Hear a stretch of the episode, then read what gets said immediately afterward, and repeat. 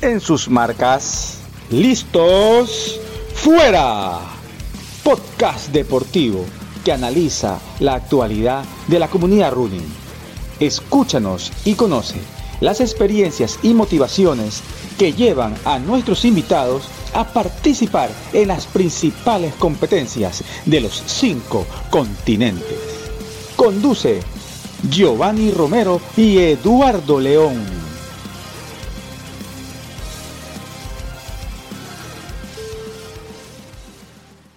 Bienvenidos a una nueva temporada del podcast En sus marcas listos fuera.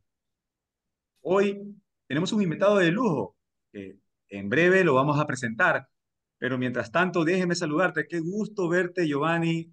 Feliz inicio de año 2024. Yo sé que con nuevos retos. Cuéntanos un poco cómo ha estado tu vida atlética. Eh, buenas noches a todos amigos, buenas noches Eduardo y buenas noches también a nuestro invitado que ya mismo le presentamos. Pues muy contento iniciando este nuevo año 2024 con grandes objetivos deportivos, eh, pues se vienen maratones, se vienen medios maratones, hay la media maratón de Cuenca en marzo, eh, la media maratón en Salinas, media maratón de Guayaquil se viene el UTMB, haremos un podcast específico del UTMB Quito, por primera vez en Ecuador se viene el Trail Running, eh, una serie mundial eh, muy reconocida que es el UTMB que va a ser en agosto. Y pues en el equipo de entrenamiento Run Crew, muy contentos, estamos estrenando una nueva aplicación de entrenamiento que se llama Final, Final Search. Y también eh, con entusiasmo siempre iniciando este nuevo año. Te deseamos también, Eduardo, lo mejor para ti en este nuevo año y que recorramos juntos eh, muchos atletas en el mundo entrenando para competir maratones, medio maratones, competencias de fondo. Sí veo que hay mucho, mucha gente motivada para empezar eh, haciendo sus grandes desafíos, ahora con la maratón de Miami que está próxima, después otras maratones que veo que están en el calendario. Pero maratón de Lima también, para mayo.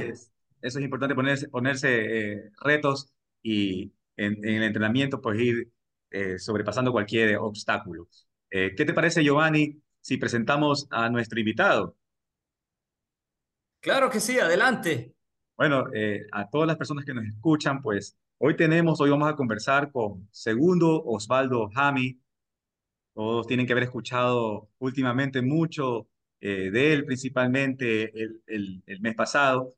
Eh, él es un corredor de fondo de Ecuador, compitió pues, en la maratón de los Juegos Olímpicos del 2016. Ami proviene de una familia de atletas, sus tíos son José y Néstor, que compitieron también en la maratón del Campeonato Mundial del 2001.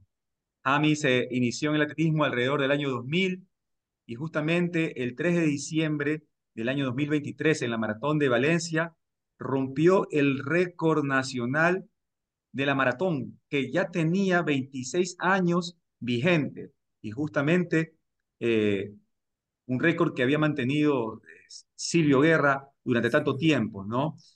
Bienvenido, este, segundo, qué gusto tenerte en nuestro podcast del día de hoy. ¿Qué tal mis queridos amigos? Muy buenas noches. Eh, recibo un cordial saludo de parte de Segundo Jami, deportista pues élite de Ecuador, eh, de la provincia de Cotopaxi, radicado por acá muchos años, desde mi niñez. Eh, pues me siento muy contento de poder estar en este programa, eh, compartiendo pues vivencias, anécdotas y bueno, cómo ha venido evolucionando pues esto de, del maratón. Y pues si es que hay la oportunidad de, de aportar en algo para mi país, pues siempre estaré a las órdenes. Gracias, segundo, bienvenido. Eh, fíjate que personalmente he seguido muy de cerca tu, tu, trayectoria deportiva en los últimos años y yo estaba convencido de que ibas a lograr eh, el récord ecuatoriano, que muchos años lo, lo, mantuvo Silvio Guerra y que muy cerca también lo estuvo Byron Piedra, pero eh, te has caracterizado por ese, por ese esfuerzo, por ese entrenamiento y por esa sencillez ¿no? que, que, tienes y que tiene el, el, deportista ecuatoriano. Creo que al final de, de, de, trabajo, de varios intentos, eh, el récord es tuyo, ¿no? Y la responsabilidad por mantenerlo o mejorarlo en las siguientes competencias se, se mantiene, pues, segundo. Eh, cuéntanos, segundo, eh, ¿cómo, ¿cómo empezaste tú en el atletismo? Eh, provienes de una familia de mucha tradición deportiva en el Ecuador. Eh, ¿qué te inspiró, eh, qué te motivó, qué te impulsó para, para empezar en el atletismo? Y luego, ¿cómo te fuiste eh, perfilando hacia la maratón?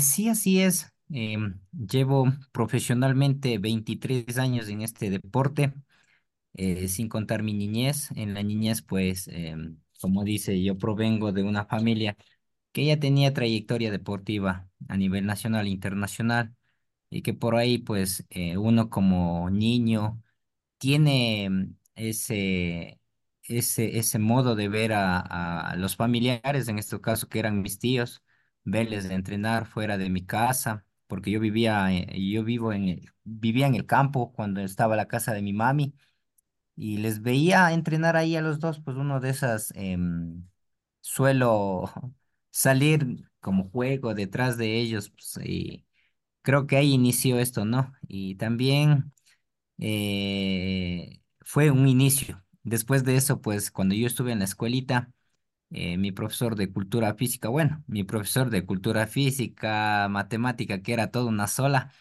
eh, él pues en la, en los días jueves que realizábamos actividad deportiva, pues me pone a prueba de qué tal corría. Entonces había mm, eh, un recorrido muy fuerte que iniciábamos todo con bajada más o menos unos dos kilómetros y, y asimismo un kilómetro y medio de puro subida que eh, yo estudiaba en, en el barrio Cuicuno. Entonces es una subida súper eh, exigente, muy exigente, bastante fuerte. Entonces eh, yo más o menos tiene una subida de unos de un kilómetro y 200 metros más. Entonces ahí fue donde yo pues tenía ese gusto de correr y, y salí gracias a ese, a ese profesor también que me puso a prueba, pues eh, fue el- los inicios de mi, de mi vida deportiva y de ahí pues eh, iba a los escolares, eh, donde no pude brillar como creía, pensé que lo iba a lograr, pero no, fallé igual, no pude obtener siquiera una sola medalla. Y ahí ganó uno de menos favorito, como podríamos decirlo así, ¿no? Fue de niño, pues un- una tristeza. Y de ahí, después de eso, pues eh, José, eh, que es mi tío, pues me, me llevó a, una carrera en Quito, que solían hacerlo. Y fue mi primera carrera que yo tenía así fuera de, de mi provincia, que fue mi primera carrera, mi primera caída y tuve el honor de estar en el, en el, en el podio. Y ahí fue mi primera medalla que me lo había ganado. Entonces esa medalla ahora pues no creo que está en la casa de mi madre. Eh, lo adoraba mucho porque representó eh, un esfuerzo y era mi primera medalla que había obtenido. Entonces para mí era algo muy valioso. Entonces así eh, nació segundo en Esto el es a los colegio, cuántos en la años, escuelita segundo. ¿qué tendría yo mis, mis ocho, nueve añitos todavía ahí? Ajá. Entonces, después de eso, terminé el- la escuelita y fui al colegio, donde en el colegio, pues ya mm, eh, alrededor más o menos, yo ya cuando estuve en el segundo, tercer curso, tercer curso, fue donde mm, y decido em, entrar al, al, al atletismo, o sea, de manera mm, eh, profesional ya cuando había cumplido yo 14 años y ahí sí ya empecé yo a entrenar, a entrenar, o sea, de veras. Eh, justo en esa época, José, pues en ese entonces em, se estaba yendo a, mm, a España. Me acuerdo que era un viernes. eh, él se había venido a despedir de la familia y bueno, pues yo, yo estaba en otro mundo. Yo, yo estaba en En ese entonces estaba también en un grupo de música de, de, de pueblo, de ahora que son bandas reconocidas, solíamos, eh, yo solía hacerle al, al saxofón, donde recién estaba iniciando igual mi, mi instrumento y aprendiendo a tocarlo. Y un año fue donde estuve, pasé en eso, no me, no es que no me gustó, simplemente era las malas noches y todo eso, entonces luego ya decido irme al atletismo, mi tío se fue para España. Sí, en ese entonces pues un año me ayudó mi tío Néstor, mm, eh, me inculcó, me enseñó sus técnicas de carrera, sus ejercicios de entrenamiento y así a correr. Entonces, como que, bueno, eh, empecé así y, y de ahí ya cuando yo me fui, pues al, a la, terminé el colegio, o sea, yo ya corría, eh, fue la, fueron dos años y algo más que yo no podía, ya no, no daba. Mi tío era, no, tranquilo, esto es así, este es Segundo, el pero ¿qué distancias corrías en esa época? ¿Cuáles eran las distancias que practicabas? Ya, en, en, en, en en ese entonces em, también mi tío me, me lleva a la concentración deportiva de Pichincha. Entonces ahí vieron que yo tenía talento y de una me, me, me federaron para allá. Y de ahí después de eso también, o sea, ya mm, antes de eso, o sea, antes de llegar a ese proceso de, de, de, de, de, de, de federarme, Eso, yo, yo nadaba, yo nadaba. Eh, ya mis entrenamientos, por más que hacía, eh, no lograba estar en el podio. Ella llegaba desde quinto, sexto, octavo, así. El que ganaba siempre era ahí, era mi, mi primo que se llama Walter Hami, un deportista muy bueno que llegó a, representar igual al Ecuador. eh, ganó la Quito Últimas Noticias en la juvenil, o sea, era muy bueno. Entonces yo ya no daba. A la final, pues que eh, eh, me acuerdo que un 12 de enero del 2000 em, voy a una carrera que solían hacer en Salinas. Entonces mi tío como ya me dijo, mira, tienes que correr así, así, yo cuando estaba en Salinas, pues en ese entonces no teníamos teléfonos. Eh, me acuerdo que, había un teléfono así para poder llamar a un, al convencional. Entonces le llamé y le digo, tío, ¿cómo hago? Dice, tienes que entrenar, a, correr ahí atrás de tu primo y corre con Ñek. Entonces creo que me dijo esas palabras y al correr así, al siguiente día que corro y llego a tres pasos de mi primo. Ujú. Entonces Muy ahí fue donde yo ya, yo ya empecé, ya empecé desde el 2000, gracias a Dios, pues eh, en ese entonces recién estaba dolarizado. Yo que me acuerdo, eh, creo que nos dieron, nos dieron, mejor dicho, 500, a mí me dieron 500 dólares en ese entonces. En ese entonces. Y eran 500 dólares, era una locura para nosotros. Que créame que eso, mi madre, eh, no teníamos un, no contábamos con una refrigeradora en casa. Y mi madre me hizo comprar una refrigeradora que hasta ahora lo tengo. Es una reliquia para mí. Eh, ahorita poniéndome a recordar, o sea, cómo ha venido surgiendo, o sea, y ahorita tengo todavía, y ya mi familia, mi esposa, y todavía eh, tengo a esa, le adoro a esa, a esa, a esa nevera porque fue los inicios de Segundo Jam. Y ahí Segundo, entonces, ¿podrá, podrá haber sido esa carrera, la carrera del sol del di- diario Universo? efectivamente, esa fue la carrera del sol que me, me impulsó y me dio un plus. Incluso esa carrera me la gané algunas veces cuando ya incluso estuve por la universidad y yo me fui a, mm, yo me, yo me fui a estudiar en la, en la ESPE, en ese entonces era muy cara, eh, vinieron a ofrecerme el 40% de beca para poder continuar ahí, pero igual necesitaba dinero y que yo me iba a, la, a esa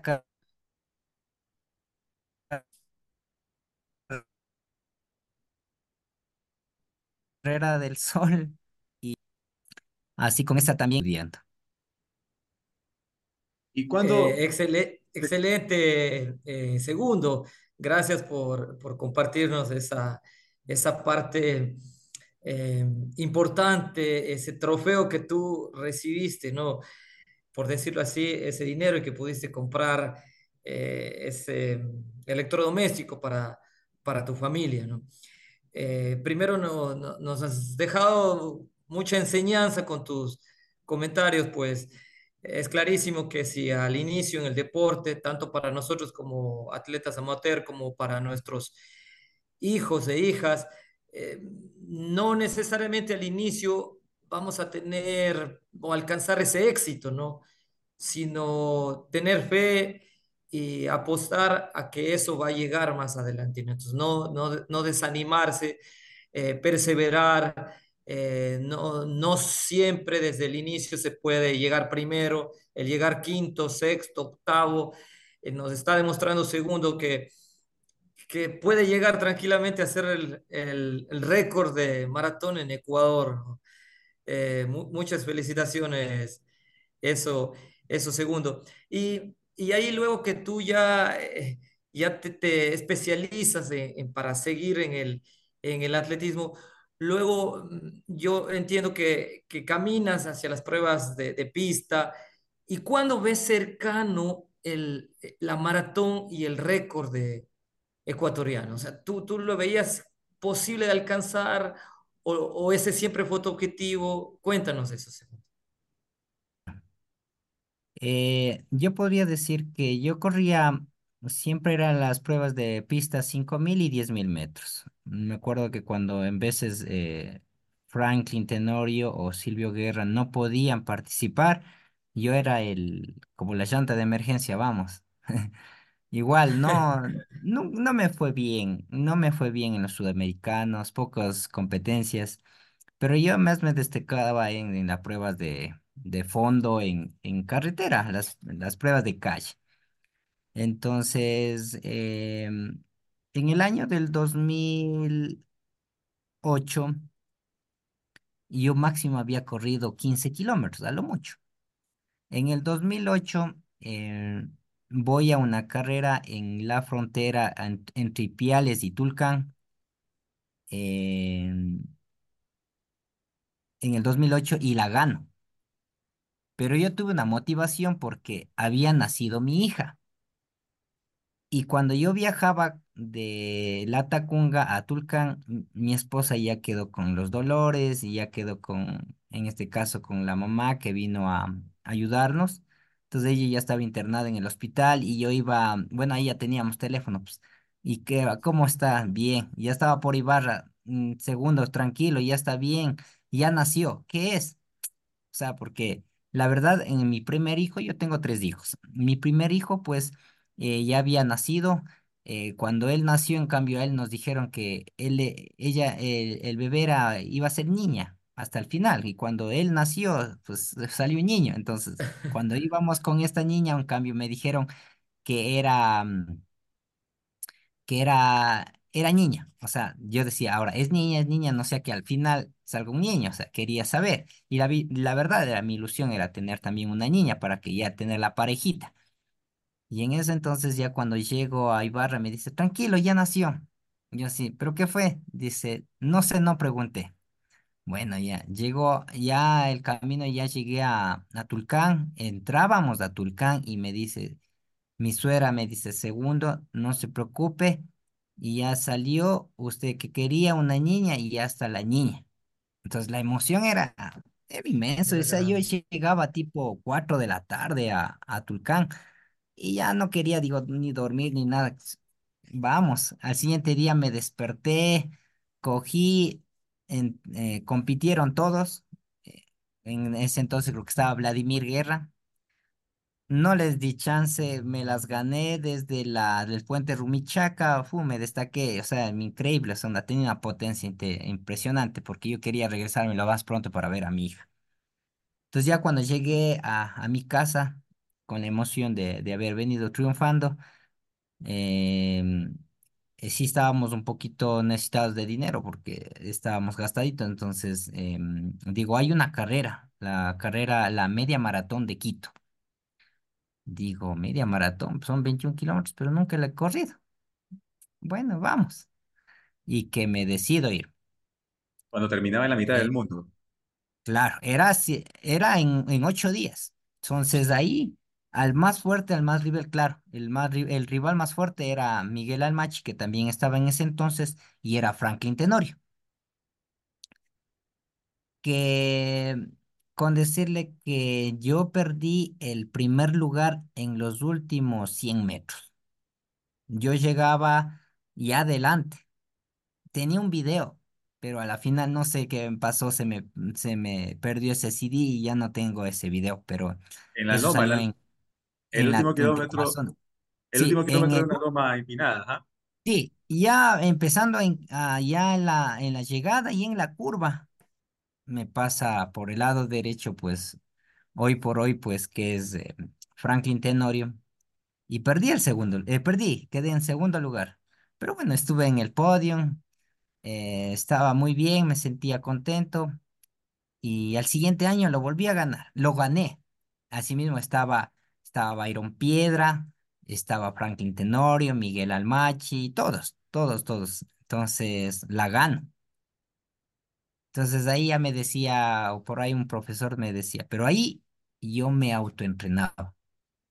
Yo desde un solo año tuve eh, la asesoría, eh, la asesoría de mi tío Néstor Jami, y de ahí sí todo lo que es colegio, universidad yo me autoentrenaba.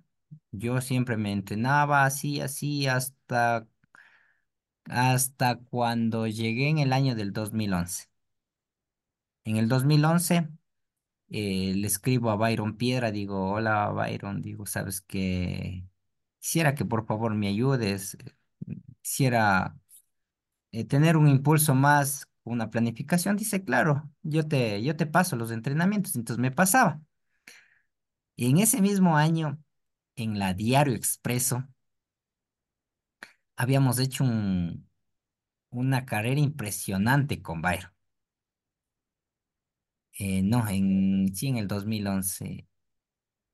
Bueno, en ese año eh, me logra ganar él en el último kilómetro.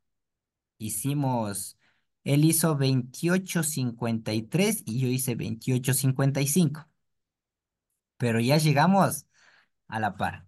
Capaz un cerca, poco, claro. sí, o sea, es como que, como que me vas a ganar. Entonces, desde ahí, no, no diría egoísmos. Hasta ahora nos llevamos muy bien. Es más, ahorita voy a formar parte del grupo de Byron. Genial. Y de ahí eh, eh, ya perdimos contacto. Bueno, dije ya 2011. 2011 igual, la quito últimas noticias. Logro llegar segundo. Desde el kilómetro 3 me despego del pelotón y en el último kilómetro me coge el, el peruano Constantino León y me gana, me quedo en segundo lugar. Entonces, así ha surgido mi, mi trayectoria. Entonces, yo me destacaba más en las pruebas largas, en lo que era 21 kilómetros. Entonces, ahí un entrenador me dice, segundo, tú, tú podrías llegar al récord de, de Ecuador, me dice. Tú podrías correr un, un dos nueve dos ocho me dices. Eso fue más o menos en qué año. Ya, eso fue en el 2000 más o menos dos dos mil doce dos mil trece Entonces yo solo hasta, hasta la media maratón nomás.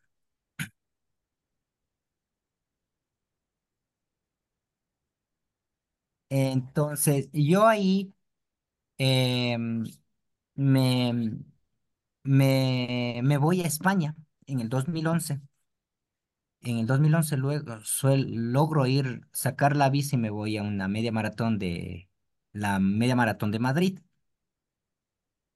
Y en ese entonces quedo con una hora, una hora cinco, quedo en quinto lugar. Era, era fantástico. Claro, allá el premio que cogí, el premio, 80 euros. Pero era, el nivel era terrible. Nivel Ahí eran altísimo emocionantes, emocionante. Eh, José Inés, eh, José y Norberto Jami, que es mi primo, contentísimos de lo que había hecho. Ellos estaban orgullosos.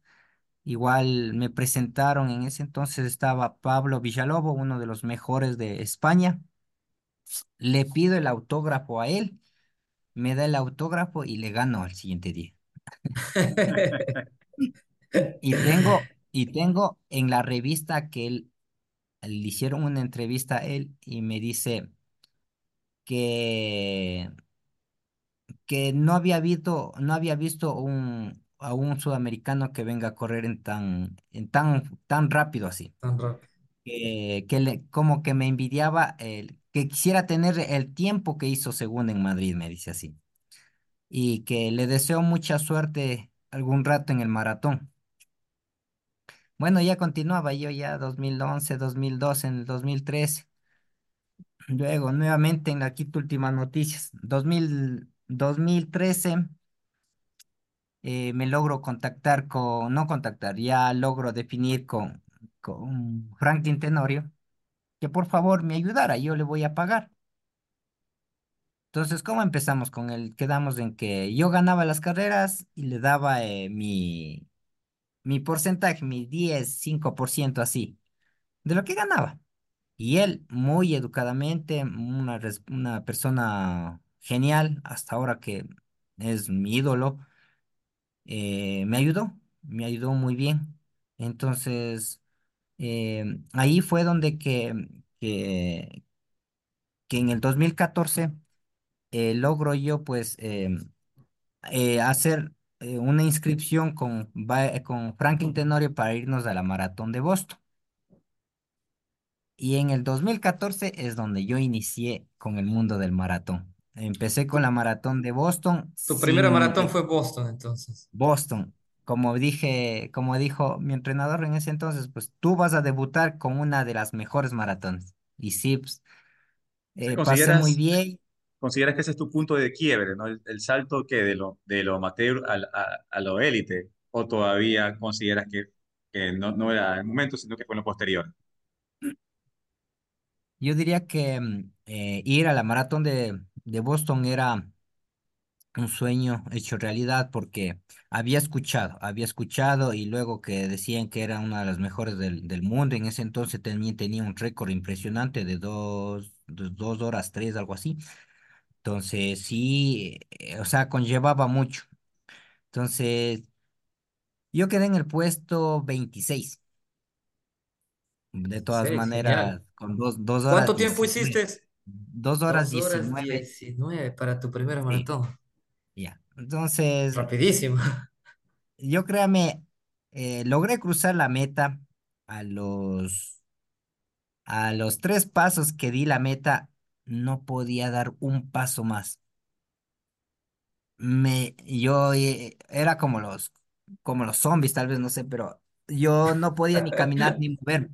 Me logro, logro sentarme. Franklin también corrió y él quedó más atrás y, y él me viene a coger, digo, me duele todo y me dolía todo y dice, vamos, ya vámonos. Nos íbamos a comer hasta que nos sirvan la comida porque ya había pasado unas dos horas siquiera. Después que nos pasan la comida, yo ya con el plato me había quedado dormido así, Uy, con el bien plato ahí, cansado. súper cansado, súper cansado.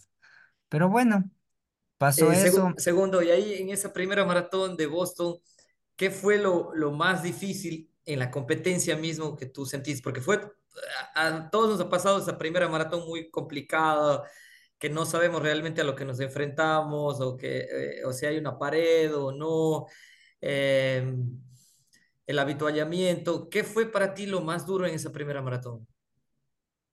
todo, porque yo era un in- inexperto em, hasta hace unos, en el año del 2020, yo también todavía era un inexperto en la maratón, con decirle que yo ni el habituallamiento, que es hidratación, no me gustaba coger. Cogía por ahí uno, dos para 42 kilómetros. Igual cuando, cuando logré Los zapatos. En ese entonces, eh, Adidas me regaló un par de zapatos, pero no eran los adecuados. Era la cámara súper bajita como para correr pista. Y yo contento con eso, no, yo quiero con esos zapatos porque ese corrido así hasta 15 kilómetros. Y que, que me pongo, vaya. Yo soy un atleta, eh, he sido un atleta bastante pesado. Yo peso 131 libras. Eh, creo que Byron Piedra eh, me gana más por masa muscular. Y luego le sigo yo porque hemos sido muy pesados. Bastante pesados. Ahora, bueno, en la actualidad, hoy en día ya peso 127 libras, pero ha tenido que recorrer muchos, muchos años. ¿Y por Entonces, qué dices, en segundo, que, que, que, que en el 2020, que, que ya es, es hace pocos años, ¿no? En la que nosotros los atletas amateur pensábamos que solo a nosotros nos sucedía de que apenas hace pocos años aprendíamos realmente a preparar una maratón, a preparar eh, una mejor hidratación, una mejor alimentación, una mejor fortalecimiento, un mejor entrenamiento, fortalecimiento, pero para un atleta élite también ese aprendizaje se ha dado en los últimos años. Así es, así es, como dije, pues hoy en día pues hay que, hay que utilizar la, lo que hay. Hoy el mundo tecnológico mismo, hoy mismo, o sea, estamos a la par. Si no lo utilizamos es porque no sabemos aprovechar y, y no hay que ignorar en esas cosas. Como dije, el avituallamiento, hasta el año del 2019 que yo me fui al, al Panamericano en el maratón y mi entrenador en ese entonces, bueno, había llegado yo 2013, 2014, 2015, hasta el 2016, cuatro años con Franklin Tenorio. Después de eso, pues eh, por obvias eh, eh, decisiones de, de las federaciones, tuve que cambiarme de entrenador. Me fui con Rafael Martínez, el que estaba dirigiéndole a Byron Piedra. Mexicano. Bueno, mm, también un entrenador muy bueno, muy exigente. Eh, tal vez yo no era, tal vez no era yo el favorito de él, pero sí era atento hacia mí. Em, Bueno, pues en ese entonces, en el año 2014, me acuerdo que me dice, bueno, en el, en los- en el 2019, en los Panamericanos, dice, a ver, segundo, ¿qué quieres para el avituallamiento? Yo, profe, solo Powerade. ¿Seguro? Solo Powerade. Sí, solo Powerade, profe, nada más. ¿Gel algo? No, nada, profe.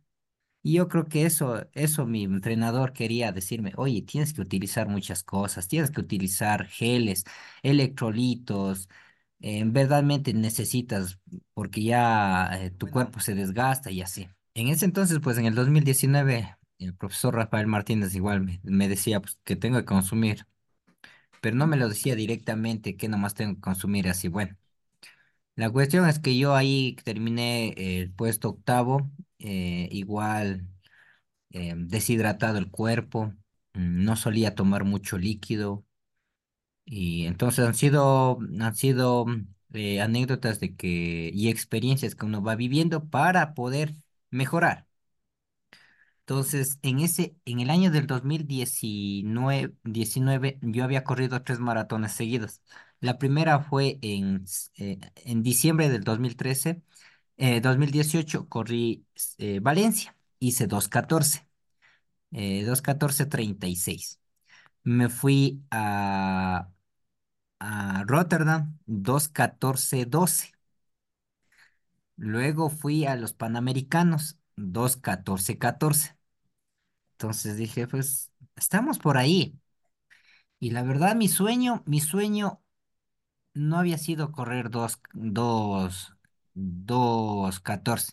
Antes, cuando yo tenía dos diecisiete que hice en Sevilla para clasificarme a los Juegos Olímpicos, Yo hice dos diecisiete diez. Y yo había dicho que yo quisiera llegar máximo a dos quince. Yo tenía mi autoestima muy malo ahí en ese entonces.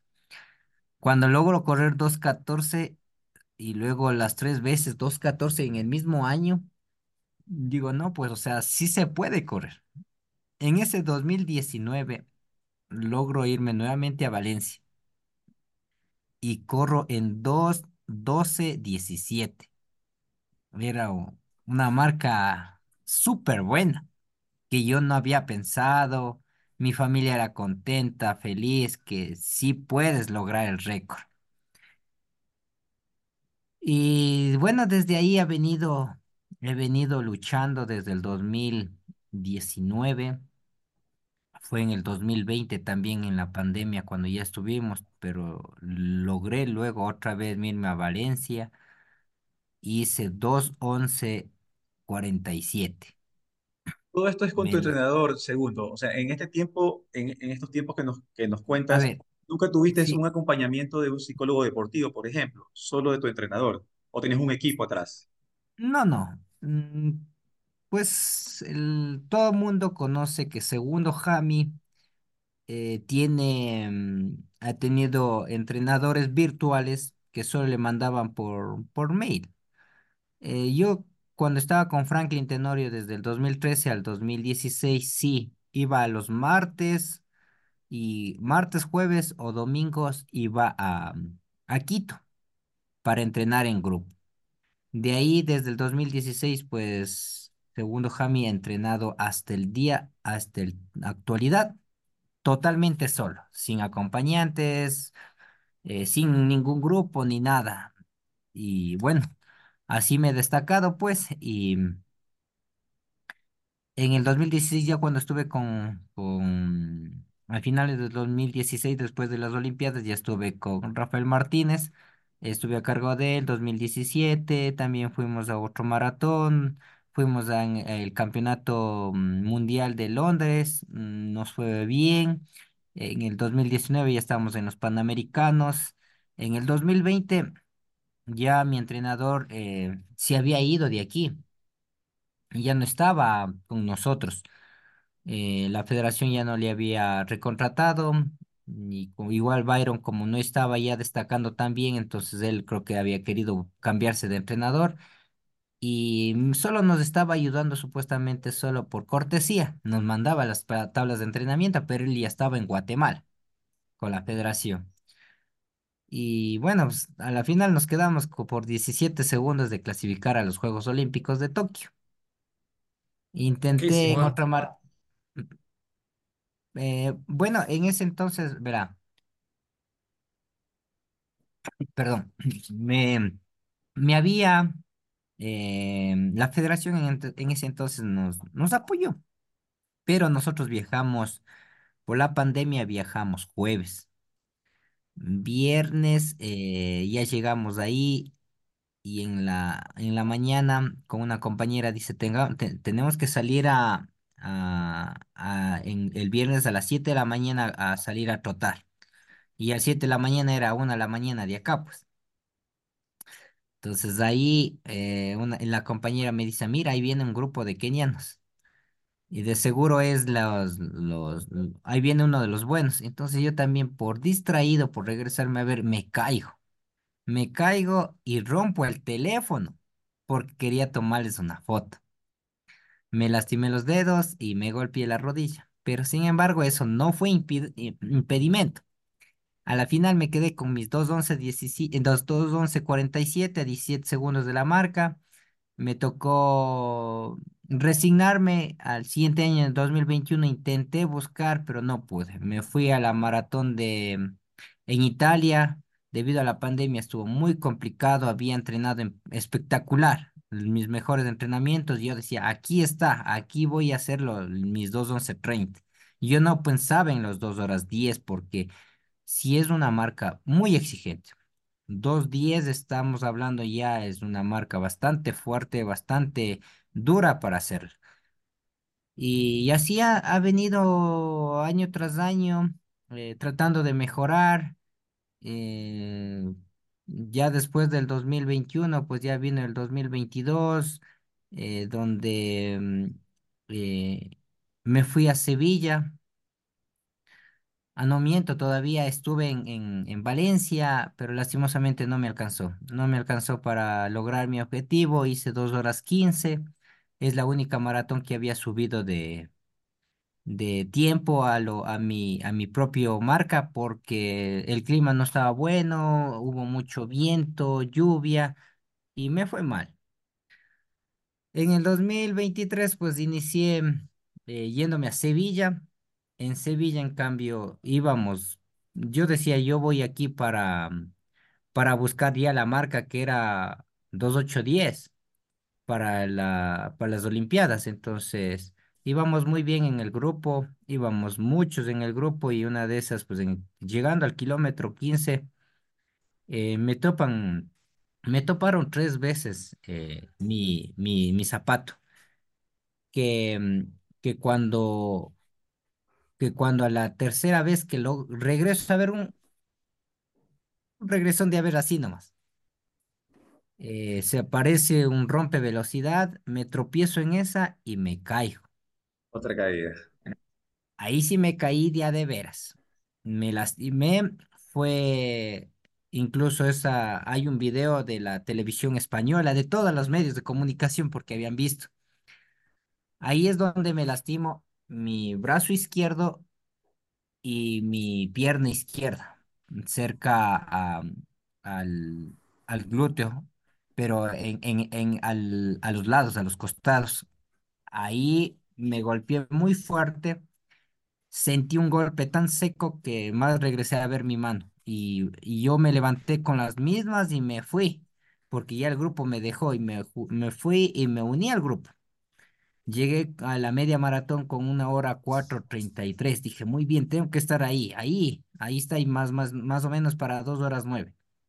Pero seguía, seguía yo desangrándome. Entonces ahí también yo ya mm, solía tomar líquido, pero no iba mucho. hasta, hasta la antepenúltima eh, maratón que hice, yo no tomaba mucho líquido, o sea, la cantidad necesaria que necesita el cuerpo. Y como dije, yo cada, después de cada maratón saco una conclusión y veo que me ha fallado. Y eso hasta mi familia ha dicho, tú eres muy inteligente porque tú las veces que has venido siempre has ido mejorando. Siempre has visto qué es lo que te hace falta. Sí, la verdad he visto así esas, esas deficiencias. Y bueno, a la final en esa, en la maratón de Sevilla, pues ya en el kilómetro, hasta el kilómetro 38 teníamos eh, el récord nacional. Pero después de eso me fui decayendo, me deshidrata, me deshidraté totalmente. Los últimos dos kilómetros fueron muy duros, muy duros. Al menos los últimos, como dice, los ciento, mm, 195 metros, creo que lo hice en dos minutos y algo porque yo iba casi en puntitas, ya no avanzaba. Me, me produjo muchos calambres y a la final que llegué me puse a revisar y tenía la pierna lastimada. Entonces ahí hay igual unos videos, unas fotos, cómo estaba. eh, me tuvieron que coger en una silla de rueda porque no avanzaba, no avanzaba ni a sentarme, así totalmente adolorido. Y ya pues mi mano también era mm, hinchada, bastante se le veía profunda esa herida, me curaron así mismo. Y ya bueno, así vine, hasta que mm, eh, me voy al campeonato del mundo.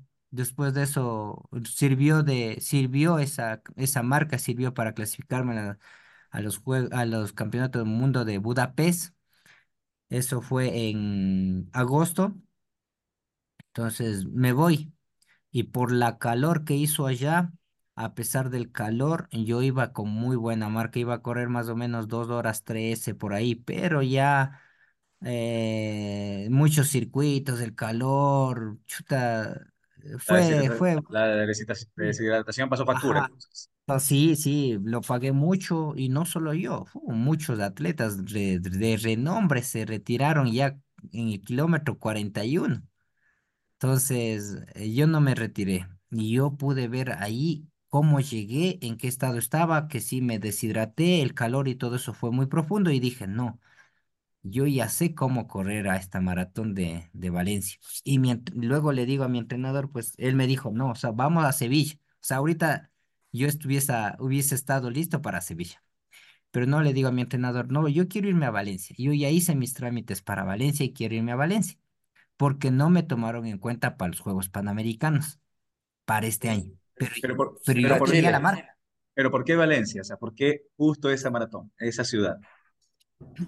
Porque le cuento que em, ¿El circuito es Sevilla, más rápido? em, sí, a, a pesar de que tiene muchas curvas, no es tan recto como Sevilla, pero Sevilla, en cambio, eh, no me gustó por lo que mm, todavía siguen siendo en el recorrido dentro de un parque y hay, que hay que pasar por adoquines y hay unas partes de esas y esas eh, no ha producido bien. Pero a pesar que ahora me gustaría, me encantaría ir nuevamente a Sevilla y lo haré cualquier rato. Entonces, ahí cuando ya después que vine del Campeonato del Mundo, mi entrenador un poquito, eh, tal vez con inseguridad, me dice, está bien, muy bien, vamos a, a, Valencia. Y me puso, y me pone unas- me puso unas, no condiciones, me dijo, en el caso que en el kilómetro 35 tú no estuvieras con la marca de las Olimpiadas, te retiras y vamos a Sevilla. Y yo dije, no, yo no, yo tengo que ir. Y la verdad, ya cuando llegué a Valencia, pues todo se dio así tan perfecto, ¿Tenías alguna desde su, motivación, alguna motivación adicional? eh, eh, todo, desde, desde decirle que mm, eh, en el 2000, en el 2022 yo tuve a mi, a mi tercera hija, eh, ahora tiene un año, seis meses. em, ella pues ha sido el- la vivencia de aquí de la casa, la alegría de todos. Y también eh, yo he tenido un sueño para mi hija. Eh, dije que algún rato quisiera, ella cumplió 15 años y me dijo, no, yo no quiero, no quiero fiesta, yo lo quisiera conocer París. Y justo coincidió que París es Wow, los sí. Juegos. Y entonces Juegos me, Olímpicos. y me- se me ocurre decirle, mi hija, yo te voy a dar como, como regalo de cumpleaños, quiero que vayas a conocer París. Entonces venía desde ese entonces y justo este año cumplió, en, el, en, en noviembre cumplió ella 15 años y yo estaba entrenando y tenía miedo también, también tenía miedo porque como le digo, correr bajo dos horas 10 ya es muy exigente. Hasta llegar dos diez es muy, muy, muy exigente, una prueba muy fuerte, muy dura y bueno, pues la cuestión es que yo logré ese día, pues, eh, como dije, para salir a, a, Valencia, todo fue tan, tan, tan perfecto. Em, que solicitar visa para, para allá, como tenemos los pasaportes oficiales, eh, yo había em, desactivado mi pasaporte porque tenía que sacar un pasaporte ordinario para renovar mi visa a Estados Unidos. Eh, eso estaba un poco incómodo, pero después de eso dije, no, ya me voy a concentrar directamente para España.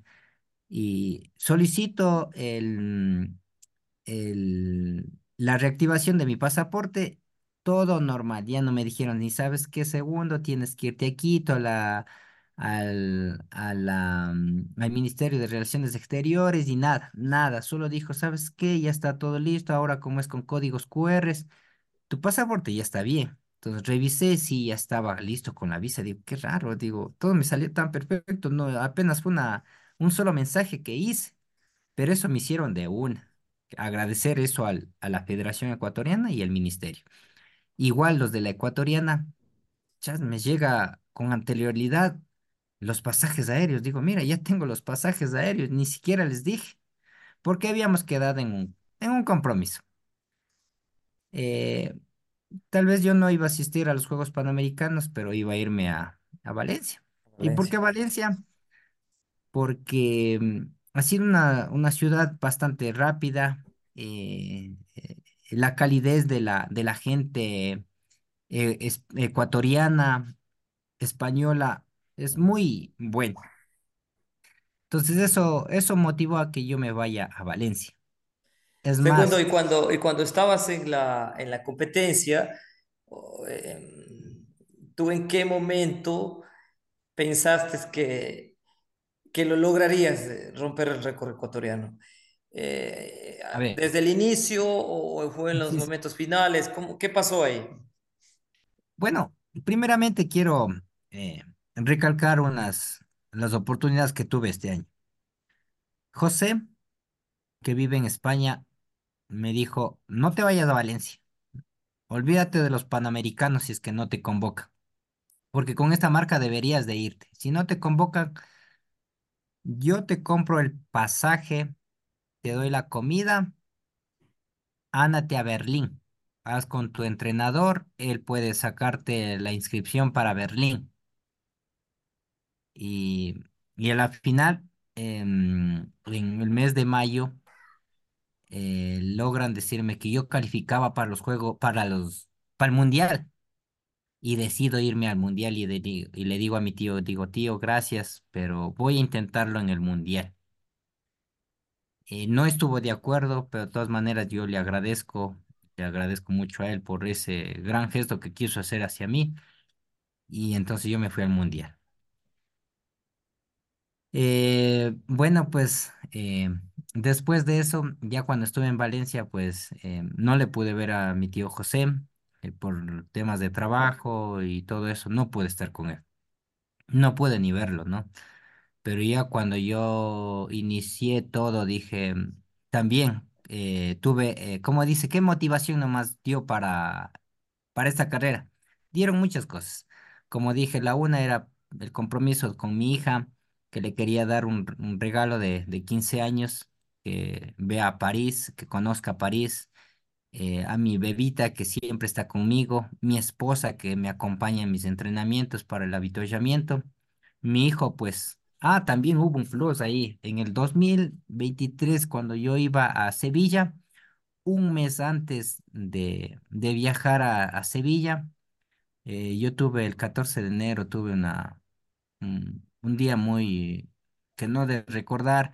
En el colegio, lastimosamente, mi hijo tuvo que dos fracturas en el pie eh, era, era fatal y mi hijo sí ya hoy, hoy, hoy en día ya tiene 16 años, eh, está casi mi, mi estatura y yo tenía que cargarlo para, para llevarlo a sus necesidades y todo eso y fue donde me cargué de la columna.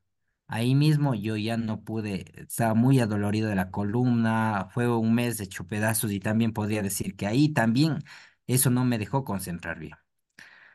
Y después cuando ya me fui a Valencia, pues yo estaba contento, dije, mi hijo está bien porque di- dijeron los doctores que tal vez no quedará bien, va a tener una dismetría, que no sé qué, pero luego verle, volver a ver a mi hijo jugar el fútbol, em, eh, estaba muy emocionado. Entonces también fue ese otro plus de que mi hijo está bien con salud, está caminando recto, no tiene ninguna falencia la promesa a mi hija, eh, mi esposa que me acompaña, mi bebita, verla crecer. Y bueno, pues yo, eh, Jerónimo, que es mi entrenador, pues me dices, eh, Osvaldo, me dice a mí, Osvaldo, eh, ¿sabes qué? Hay una ayuda de parte de Adidas Internacional. te van a dar más que ASICS. ASICS, sí, para el campeonato del mundo me ayudó con unos pares de zapatillas para poderme entrenar. En cambio, él me dijo, me da la sorpresa, mira, te tengo esto, más productos que, que, que ASICS. Entonces a mí al momento que me indicó era muchas cosas y me emocioné, me emocioné mucho y, y yo cuando ya estaba en Valencia, pues yo tenía los mismos uniformes que los kenianos. Y yo decía, "Ah, pues, estamos vestidos iguales. ¿Y qué, qué nos va a deparar ahorita? O sea, ¿qué nos separa? O sea, así. Entonces yo me había Les puesto en puedo ganar, le dijiste en ese momento. Estamos iguales. Ajá. Entonces también era el motivo que yo quería conocer a Bekele. Bekele era el único atleta. eh, yo he tenido la oportunidad de ya estar con Kipchoge, con, con Chep de Gay, eh, las fotos, pero yo no tenía con, con mi ídolo, mi ídolo que es eh, Bekele. Entonces. Le buscaba y no le encontraba, que hasta nos hicimos una, una foto segundos antes de salir del maratón.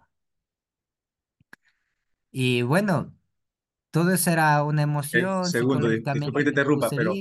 ¿le pediste un, un autógrafo en ese momento o, o No, no?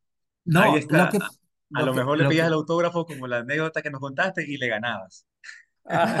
bueno, eh, Posiblemente le ganabas o ahí sea, no a sabemos, no, como, como dije, eh, yo tenía miedo correr, dije, Dios mío, mi entrenador me mandó incluso dos diez, dijo, con dos diez segundos nos calificamos para eh, para los, para los, para París. Con dos días me mandó él. y dije, "Ah, pues no sabía, dije, no sabía qué iba a pasar al momento desde el primer kilómetro, tres, tres uno el kilómetro, el, siguiente tres dos luego íbamos bajando marcas así. A la final, eh, yo iba tan concentrado que me despisté. Cuando yo pasé el medio maratón en una hora cuatro cero uno y me sentía tranquilo, claro, cansado, sí. Hay un momento, hay un momento, por eso digo, cada vivencia es diferente. Hay, hubo un momento en el kilómetro 17 al 18 que tenía un decaimiento total, que ya quería parar. pero luego sacudí la cabeza y continué. Cuando yo estuve pasando el medio maratón, ya estuve bien. En el 25 vino otra vez ese, ese bajón, que esa, des- no, esa desesperación que qué va a pasar. Pero yo iba concentrado, iba atrás, iba con la desesperación que íbamos muchos atletas y no podíamos coger nuestros avituallamientos, nuestras bebidas teníamos que empujarnos o tenía que parar para coger el avituallamiento. Entonces ahí también, por ejemplo, ese es una vivencia que este, el siguiente que voy a hacer, lo voy a tener que cambiar eh, de otra forma. Entonces ahí yo ya cuando estaba en el kilómetro 30 o sea, iba haciendo cuentas, digo, no, estoy bien y estoy en el grupo de los atletas que van a calificar a las Olimpiadas. Y continuábamos. En el 35 por coger mi agua, me quedo del pelotón y me quedo solo.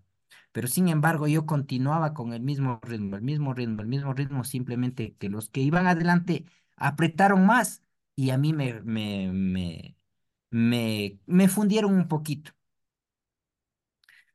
que cuando estuve en el kilómetro 40 digo, hago cuentas, digo, dos ocho, dos ocho y picos, corre. Ya no quise coger ni la bebida hidratante, es más, digo, ¿y por qué no cogí ahí? Faltaban dos kilómetros y tenía que haberme hidratado. Era mi último abastecimiento y tenía que capaz que me salía un plus y, y que tal vez saco como conclusión, digo, porque ya me faltaba incluso, me incluso me faltaban los últimos 200 metros. Era la bajadita y luego coger para llegar. En la bajada me produce los calambres. En la bajada. Y ya era todo para, con, ya para llegar en, en todo, todo era la, la alfombra que es de la, la pista de llegada. Ahí yo por eso llego haciendo gestos porque yo venía con un fuerte calambre en las piernas, en la izquierda. Yo venía así, pero venía emocionado y así mismo venía triste porque yo quería correr bajo dos nueve Y, y la verdad, eh, yo ahora que todavía no asimilo bien que yo lo haya logrado, eh, todavía no me lo creo. eh, sé que puedo mejorar la marca, la verdad, sí, no soy muy No es que estoy confiadísimo que sí voy a lo- lograrlo, pero sé que puedo hacerlo. Sé que puedo que lo vas a hacerlo lograr. y, Sí. y emocionado porque mm, no puedo pedirle más a Dios. Dios me dio la oportunidad de llegar a un récord del récord de Ecuador, eh, muchos años por a cargo de, de, de Silvio Guerra y ahora pues que venga a mi poder. O sea, es algo muy bonito, muy, algo, un sueño hecho realidad, porque era solo un sueño. Yo tenía un sueño. Después de que corrí los 12, yo ya tenía un sueño de eso, pero tenía miedo. En cambio, ahora puedo decir que no es que no tenga miedo, pero ya tengo un poco más de confianza en mi persona porque sé que lo puedo lograr. Y ahora pues eh, sé que el 290905, perdón, em, de momento estamos ya calificados para, para París.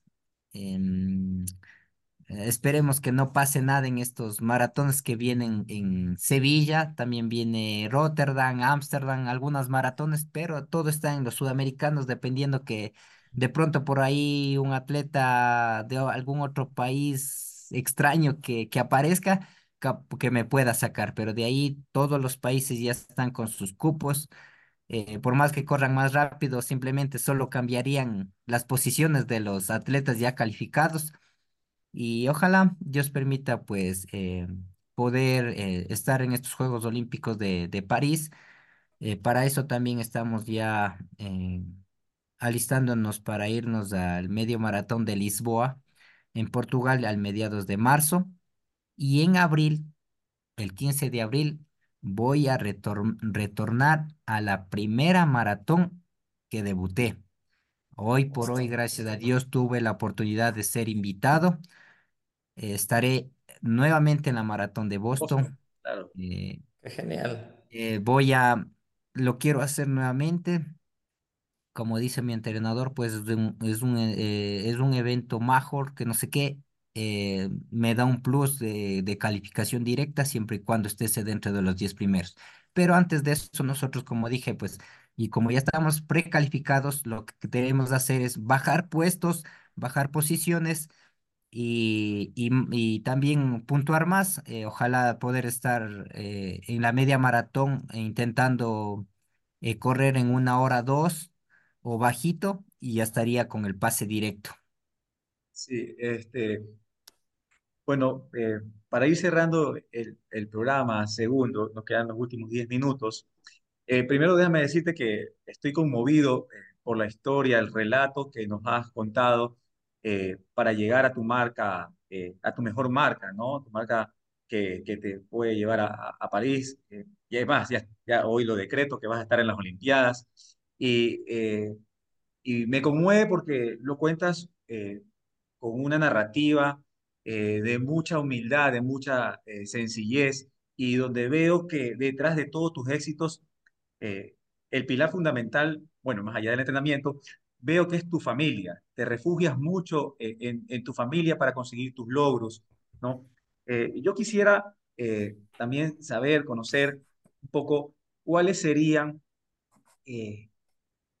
consejos que tú le darías a los atletas amateur que van por sus, por sus mayores, por sus maratones alrededor del mundo. ¿Qué consejos les podrías dar? Y también, ¿cómo tú puedes tratar con la presión de ganar o la decepción de perder? Eh, lo pregunto porque estuviste a una marca de 17 segundos de, de clasificar a unos Juegos Olímpicos, entiendo, ¿no? Entonces, quisiéramos conocer eso. Bueno, yo diría que en el deporte uno siempre debe estar preparado para ganar y perder. Pero yo diría, nunca perdemos los deportistas, porque un buen ganador siempre va a estar en todas las, en todas las competencias. Entonces, al momento de cruzar la meta ya es un triunfo. Por eso yo les aconsejaría a todos los deportistas amateur, profesionales, eh, niños, jóvenes que vienen atrás, que nunca se desesperen, que nunca digan que he entrenado un año, dos años y ya quiero resultados. Tal vez no tendremos esa, ese privilegio de los atletas kenianos que hoy en día ya pues con 19 años en veces ya están saliendo con grandes talentos. También decir que hoy en día ya eh, los atletas kenianos están teniendo es un, son atletas de laboratorio y me, me constaría porque ellos normalmente si pudieran correr como nosotros pues estuviéramos a la par, pero ellos ya en Kenia ya lastimosamente ya tienen, ya tienen sus cosas. Así que a todos ellos decirles que no, no decaigan. Y todo lo que hagan, cualquier deporte que sea, ya sea, no, ya no sea eh, el mismo eh, atletismo, el deporte que hagan, háganlo con mucha diversión. Como digo yo, mi, mi frase, yo no, yo no sufro, lo disfruto. Y eso ha sido mi, mi plus, porque antes yo me quejaba mucho de los entrenamientos. Y hubo una X entrenadora que éramos compañeras y me dijo, oye, segunda, te quejas mucho. Y me llegó tanto al alma que gracias a ese consejo, ahora yo no me quejo. Me encantan las, las pruebas largas, las pruebas que son cortas, las exigentes, y ahí estoy, como digo. Yo no sufro, lo disfruto, y eso es lo que me ha llegado hoy en día. Así que a todos, pues, desearles éxitos, disfruten de lo que hacen, no se decaigan, si no es en la una, será en la otra, y así uno nunca termina de aprender. Eso sí, uno nunca termina de aprender y ya será en los próximos maratones. Así que mientras Dios nos dé la salud y la oportunidad de estar en un evento, disfrútenlo mucho. Es lo que les puedo aconsejar a todos. Muchas gracias, Giovanni. Unas palabras que tengas para ya, el cierre. Eh, segundo, eh, comparto la, los comentarios de, de, Eduardo, realmente eh, conmovido por tu, todo tu, el historial de tu trayectoria deportiva, nos has detallado. Eh, yo lo capto algunos, algunos puntos importantes, entre ellos el pues que los atletas siempre seremos ganadores, ¿no? El ya cruzar la meta nos hace ser ganadores y, también no desesperarnos ¿no? en los procesos de entrenamiento, en las actividades que hagamos, eh, confiar en, ese esfuerzo, en esa capacidad que, van a llegar esos resultados, esos resultados que vamos a disfrutar. Eh, y tomar consejos también de otras personas, como tú, tú lo decías, que de, una, de una compañera también lo tomaste, ¿no? Y, de seguro podemos alcanzar esos, esos objetivos, ¿no? Eh, yo, yo te deseo a nombre de todo, todo el equipo del podcast, te deseo muchos éxitos en estas nuevas competencias, tanto en la media maratón de Lisboa como en la maratón de Boston.